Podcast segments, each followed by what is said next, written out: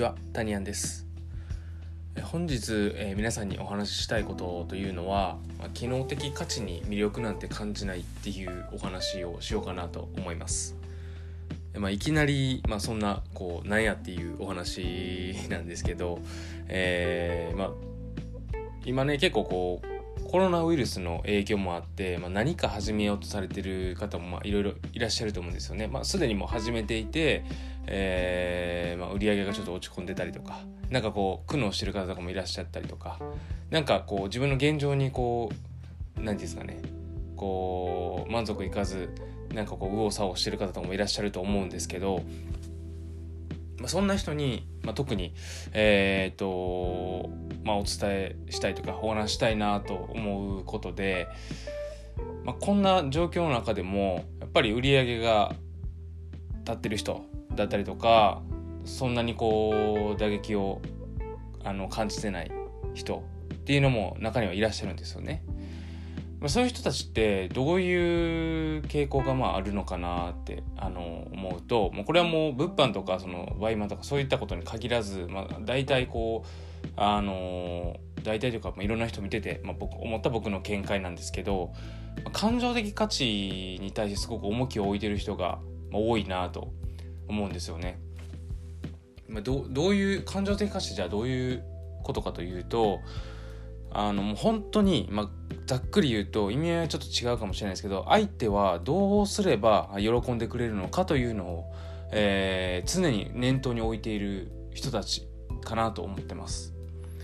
まあ、それはですねどういうことかというと、まあ、こういうコロナウイルスのあの影響で、まあ自分の例えば売り上げが下がっていたもしくは、えーとまあ、何か打撃があったとしても今だからこそできることは何かっていうことをこう前向きに考えている人だったりとか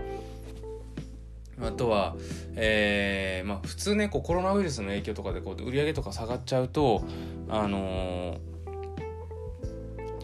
ー、なんですかえっ、とちょっとね塞ぎがちになったりとか自分のことばかりこう考えてしまいがちですよね。まあ、それはもう絶対そうなんですけど、えー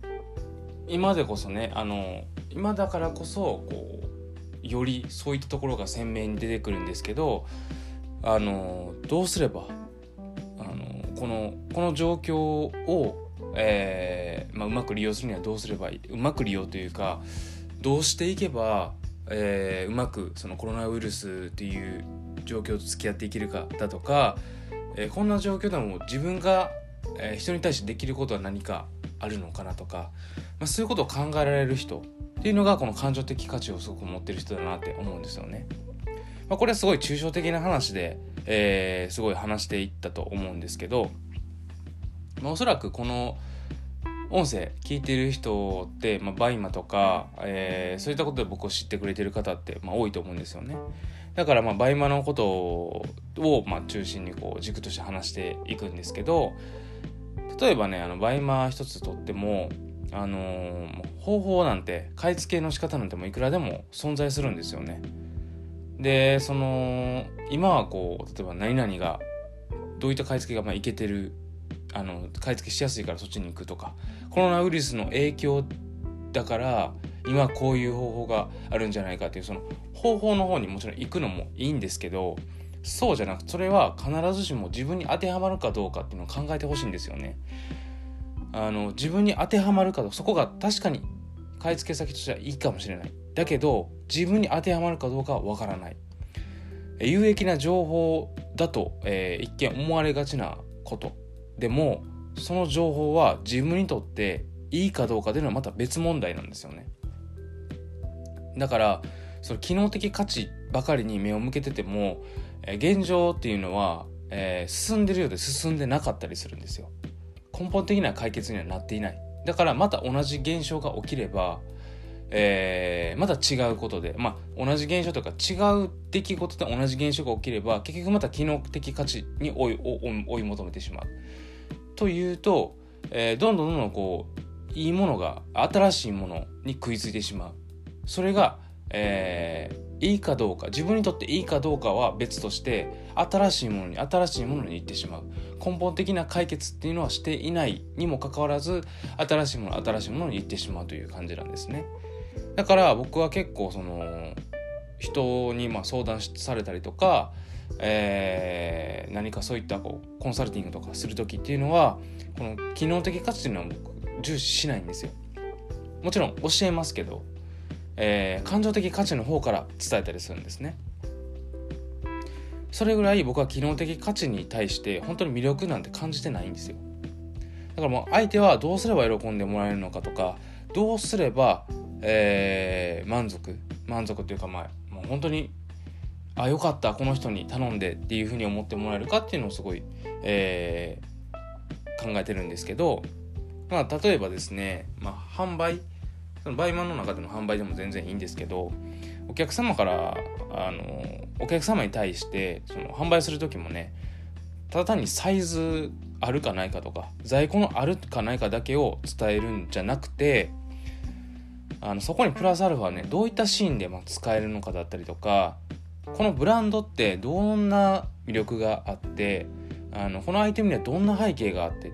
でだからどういうぐらいの価値があるのかあの選んでもらった商品っていうのはどれぐらいの価値があるのかどういったシーンに履いてもあの使ってもらうと嬉しいのかあの、えー、いいのかっていうのをプラスアルファで伝えてあげるちょっと伝えてあげることだけで随分その商品の価値って変わってくると思うんですよね。でいえー、さらにその自分に対してそのそういったことを言った人に対してお客様側からすると、えー、その人から頼んだ価値っていうのもやっぱり出てくるんですよね。